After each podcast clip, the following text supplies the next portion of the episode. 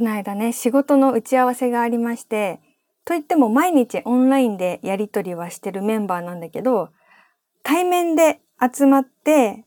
イベントに向けて改めてこう結託して頑張ろうみたいな日だったんですね。で、中心メンバーが最初に、今日はサイキックオフですって言って、サイキックオフ？サイキックオフ？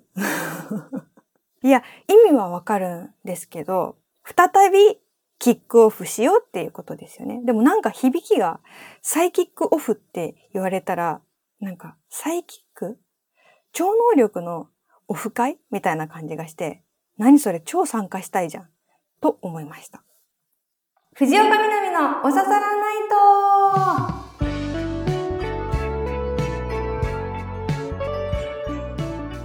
皆さん、ヤッホー藤岡みなみです。今週もポッドキャストオリジナルでお送りしていきます。ハッシュタグは番組本編と同じおささらナイトでつぶやいてください。いつもね、楽しく見てるんですよ。で、もう一つ仕事の話をしたいんですけど、皆さんってビジネス用語って結構使ってますか？まあ、ザ・カタカナ言葉みたいなものもあれば、業界によってもうその本当一部の人しか知らない言葉みたいなのもあるだろうし、まあその仕事上の単語っていろいろあると思うんですけど、私は30歳くらいからクリエイティブディレクターの仕事を始めたので、なんか最初あんまりそういう言葉がわからなくて、なんか KPI 設定してくださいとか言われても、KPI? 愛？みたいななんかその目標数値みたいならしいんですけど、未だにあんまピンときてない KPI。だから、その、わかんなくて、あとはなんか、私も agree ですとかさ、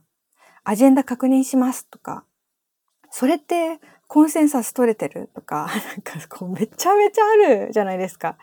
やっとちょっと慣れてきて、で、慣れてきたから自分もなんか使いたいみたいになってきちゃって、なんか私今月リソース余裕ありますとか言ったり、しゃらくさいよね。今月リソース余裕ありますってさ、別にさ、リソースって言わなくても成立するんだから、今月余裕ありますでいいじゃん。なのにね、なんかちょっと覚えたてだからこそ言いたいみたいなね、他の人がなんかもっと前にやってたかもしれない段階に私はいるんだけど、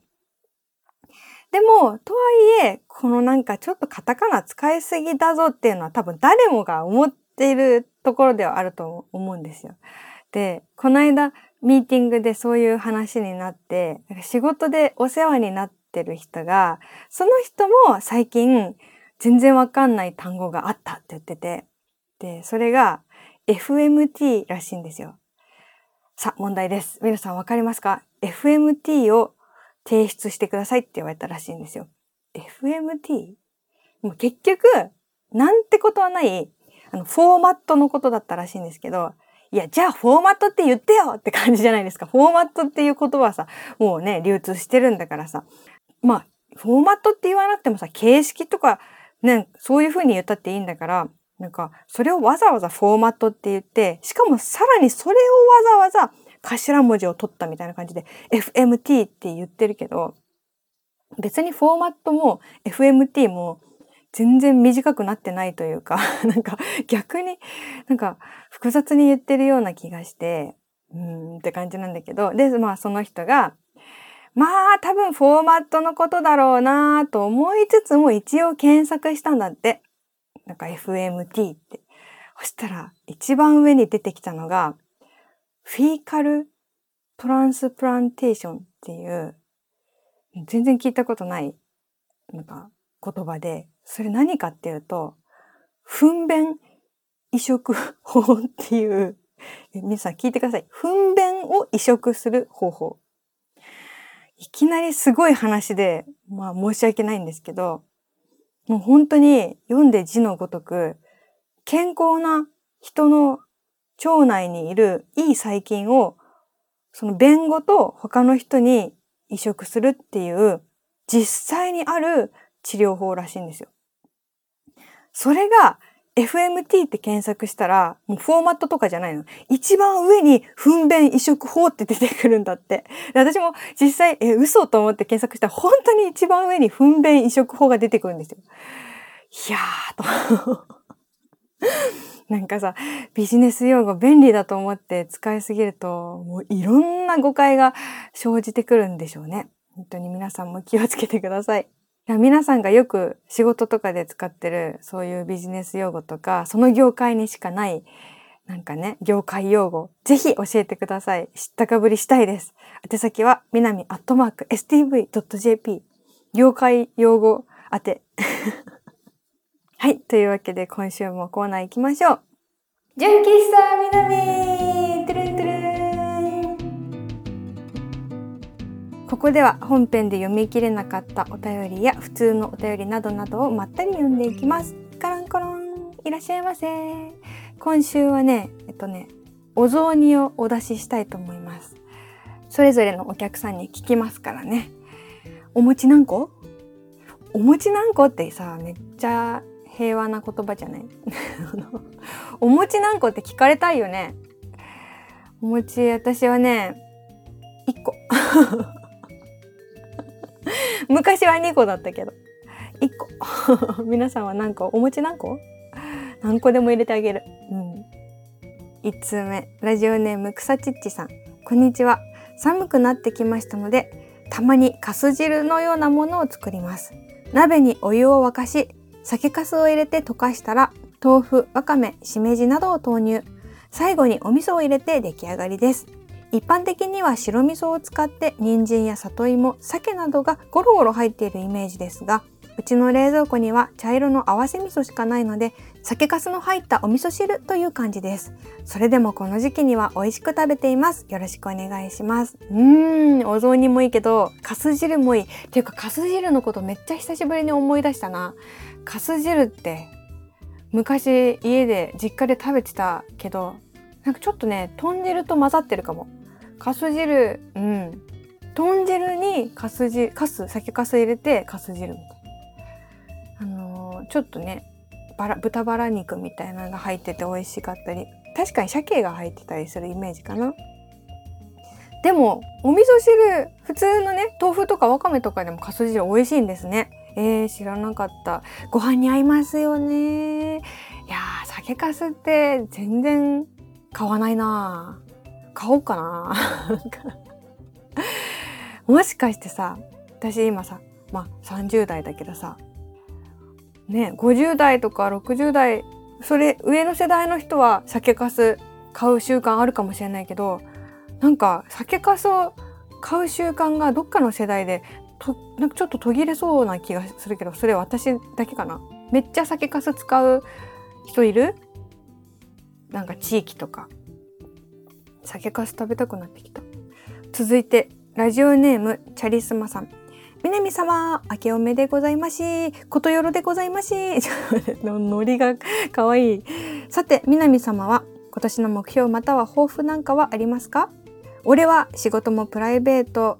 かっこ趣味でもあるゲームも、その道のプロになることです。中学生からゲーセンに通って早二十数年。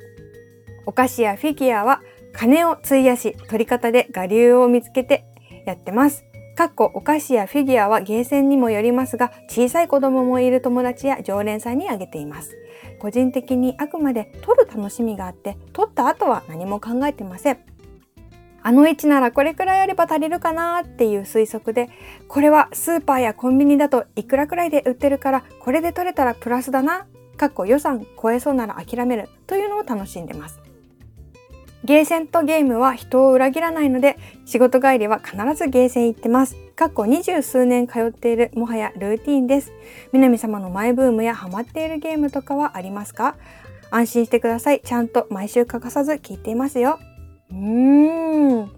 かる。何歳になってもゲームセンターってさ、夢があるよね。うん私も子供の頃、結構父がゲーセン見つけると行こうぜって誘ってくれてで隣で母が「いやそんなにお金使わないで」ってなんか怒ってるみたいなことが何回もあったなって思うんですけどだから未だにね私はゲーセンなんか見かけると入らなくてもなんか楽しい気持ちになったりするけど私はねそう今年の目標または抱負って言われるとね先週もちょっと言ったんだけどなんか絶対これをやるぞっていう感じとはちょっと違ってむしろまあやりたいことはたくさんあるけどでもそれ全部できるんだろうか時間はあるんだろうかっていう不安の方がちょっとまだ勝ってる状態なんですよね。まあでもうん作品をそうあの作りたい本がたくさんあるから小さな本からあの人の本からいろいろあるんだけどそういう作品を一つ一つ丁寧に作ることがやっぱり目標かなと思ったりしつつゲームね。ゲーム私なんかゲーマーっていうのとは違うっていうか全然何も詳しくないんだけど一つだけ何十年もやり続けてるゲームがあってやらない時期はもう何年もやらないんだけど一回やりだすともうずっとやってるのが「風来の試練」っていうゲームがあって。風来の試練だけは大好きでそれがなんと、うん、1月末にね14年ぶりの新作が出るっていう。14年ぶりだよ。だから本当にファンが多い作品でしかもさ14年ぶりの新作ってことは前回が14年前に出たってことでしょ？でその14年前に出たやつも私まだやってるししかもまだまだやれそうなんだよ。恐ろしいゲームよこれ本当に。風来の試練は恐ろしいゲームなんだ。本当にね。あのまずクリアした後からが始まりだし私もなんかもううん何回もリセットをしてるんだよ。もうなんかここまで進めたのにリセットしたっていう喪失感で一旦やめようとか思って何回もブチって切ってるんだけどもうその都度 また引っ張り出してきてチュートリアルめんどくさいなと思いながらやってでストーリークリアしてその後のなんかずっと遊べるやつやるみたいなもう何回も繰り返してわけわかんないことになってるんだけどまだやりきれてないと思うのよその14年前に出てるやつ。だけど14年ぶりに出るんだって。どうする？さっきの私の話を思い出してください。私今年やりたいことがたくさんある。たくさんありすぎてプレッシャーでなんか目標決められないぐらい時間がないと。そんな中、一番好きなゲームの14年ぶりの新作が出るんだって。どないする？まあでもね、なんだろうな。うーん、まあゲームしてる時間ね、私にとってはすごく必要な時間で、私ね、ずっと頭の中でね、あの、考え事しちゃってるのね。もう24時間と言っていいほど。もうずっと頭の中に文字とか言葉があって、しかもそれがなんかまあまあネガティブな時も多い多いのよ。なんかああれ言わなきゃよかったみたいな。でその考え事を止めないとなんかこうなんかショートしちゃいそうになる時があるから「風来の試練」っていうゲームはちょっと人生みたいなゲームでさ偶発的にこう引き当てたアイテムでどうやってあの敵とか罠とかをこうかいくぐっていくかっていうなんかそう。だからその風来の試練にの人生に集中してる時は自分の人生から若干ちょっと距離を取れるみたいななんかからその時間私すごい大事なんで。だからねあそうだな今年めちゃめちゃ頑張るためにも試練の新作を使ってたまに心と頭を落ち着かせながらとかってそんな風に言うのはちょっと言い訳がましいけどただやりたいだけなんだけど。はい。皆さんはそんな好きなゲームはありますか？続いて飽きちゃった食べ物と好きなサラダの係。おささらネームマロッチさん。みなみちゃんこんばんは。こんばんは。僕の飽きちゃった食べ物は納豆です。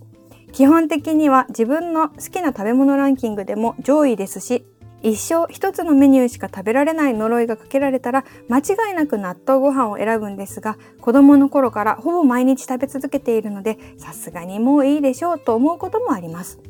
その度にアレンジを変え続けながら今日まで生き延びてきました。ニンニク納豆やわさび納豆は外れやなとか、ごま油や焼肉のタレはまあいけるとか、何かと混ぜる場合は引き割り納豆の方が相性いいなとか、そんな数々の試行錯誤を繰り返しながらたどり着いた個人的納豆ちょい足しランキングの1位はキムチで、2位はツナマヨでした。でも、キムチを食べると僕はお腹が緩くなってしまうので、最近はツナマヨ納豆が王者に君臨しています。ちなみに納豆を何かにぶっ込むのならカレーと麻婆豆腐が最高です。入れる勇気の出ない方は逆転の発想でまずは納豆にカレーを入れてみてください。それがいければ逆もいけます。あとはペヤング焼きそばとマヨネーズ納豆の組み合わせも捨てがたいですね。以上、飽きちゃった食べ物の話でした。長くなりすぎたので、ごぼうマヨネーズドレッシングサラダの話ができなくなってしまいました。ちょっと待って。極めてるね。いやなんか納豆との腐れ縁みたいなのを感じましたよ。納豆だけに。いやー私正直一回もないんだよね。納豆に何かちょい足ししたことが。納豆キムチ美味しいですか？納豆カレー納豆も絶対やんないし。カレー麻婆豆腐も初めて聞いたし。そう納豆納豆自体好きか嫌いかで言われたらうん。めっちゃ普通なんだけど納豆のこと好きっていう気持ちがなくても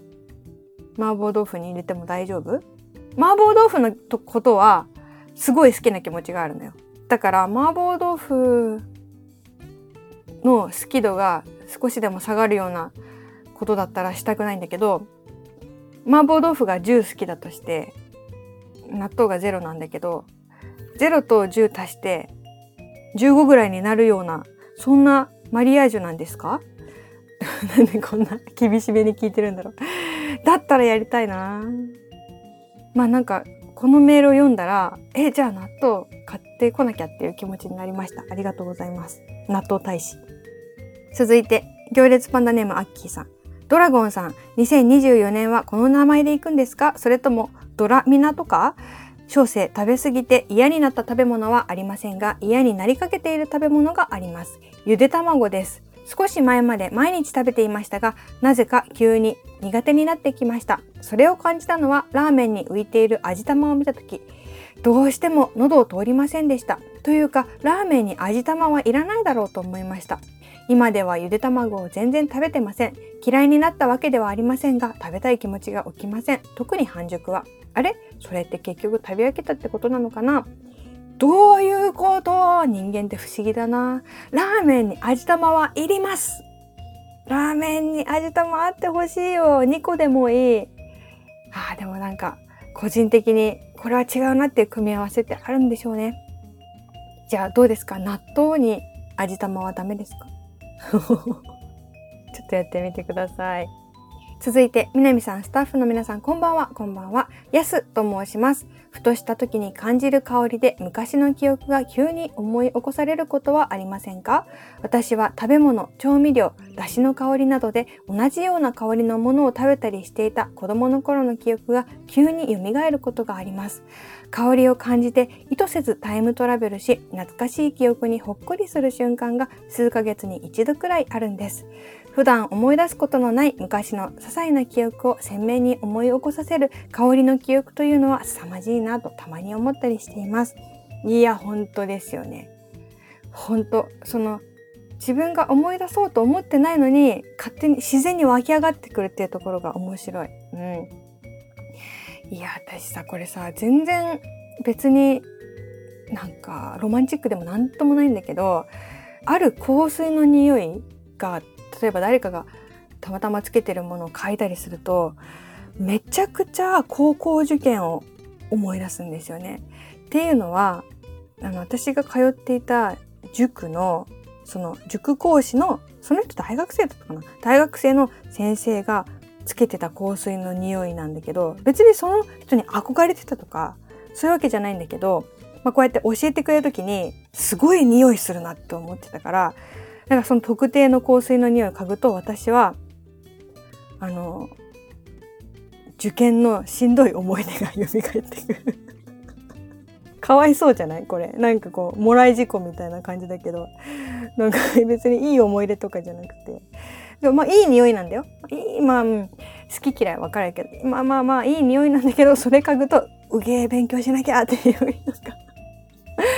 ねえ、なるよ。だからさ、他人にもそういうのを与えてる可能性あるよね。うん。他人に植え付けてしまった記憶で、その人の中で何回も自分が蘇ってるかもしれない。続いて、おささらネーム、たらのすけさん。こんばんは、みなみさん、スタッフの皆さん、こんばんは。毎週楽しい放送をありがとうございます。今週のテーマ、タイムトラベルほっこりに投稿いたします。7年前に遡りますが、タワーレコードさんの視聴機で新譜のアルバムを聴いていたところ、そのアルバムのアーティストさんがまさかの登場。挨拶で店舗回りをされていたところでしたが、思わず手にしていた CD をそのアーティストさんに見せて、今聴いてますという感じをアピールしたことがありました。テレビのドッキリ企画でしかないと思っていた出来事、その時は胸熱でしたが、今は思い出すたびにほっこりした気持ちになります。おー、これは、これはそのアーティストさん側もめちゃくちゃ嬉しかったでしょうなうん。ねえ、なんかたまにありますよね、なんか作家さんとかでも。なんか目の前の人が自分の本を読んでいて話しかけようか迷ったみたいな。私もなんか札幌でなんか地下通路歩いてた時になんか前に私の作ったオリジナルトートバッグみたいなのを持って歩いてる人がいて、いや、まさかと思ったけど話しかけちゃった。すごい確率だもんね。うん。いやいや、というわけで皆さんのメールをね、まったりと読んでまいりました。えー、おささらナイトのポッドキャストいろんなコーナーがございますので、昔のコーナー引っ張り出してきて投稿していただくもよし、あのー、皆さんの周りの業界用語を教えてくださるもよし、宛先は南アットマーク stv.jp です。そしてそして、ちょっとお知らせなんですけど、来月2月10日土曜日、え東京で朝の工夫博の第2回が開催されます。東京のね、原宿かな？原宿からも行けるし、表参道からも歩いて行けるようなところなんですけど、そこで朝の工夫博っていう朝の工夫をテーマにしたマルシェイベントを開催します。これね、あの、おささらナイトのもともとリスナーだったあの女性が声をかけてくれて、一緒に何かやりましょうって言ってくれて、今お仕事ずっとしてるんだけど、で、一緒に企画して、で、去年の9月に初めてイベントをやったんですよね。それは、あの、それも表参道で東京でやったんだけど、それもね、なんか、なんかジャムとか食器とかパンとかおにぎりとかいろんなお店の人に出店してもらったりっていうなんかめちゃめちゃほっこりするイベントだったんだけど今回は2月にやるっていうことで寒いということをテーマにしてね朝寒くて起きられないじゃないですか。だから暖かくなるにはどうしたらいいだろうっていうことをテーマにしたあのイベントになっていてあったかいうん、持ち肌さんもね、あの、出店してくださるし、持ち肌の服でぬくぬく温まるとか、温かいドリンクもあったりとか、朝起きるのが幸せになるようなね、あの、パンとかグラノーラとか、あの、朝ごはんに似てる見た目のバッグとか、編み物とか、いろんなものが、はい、あります。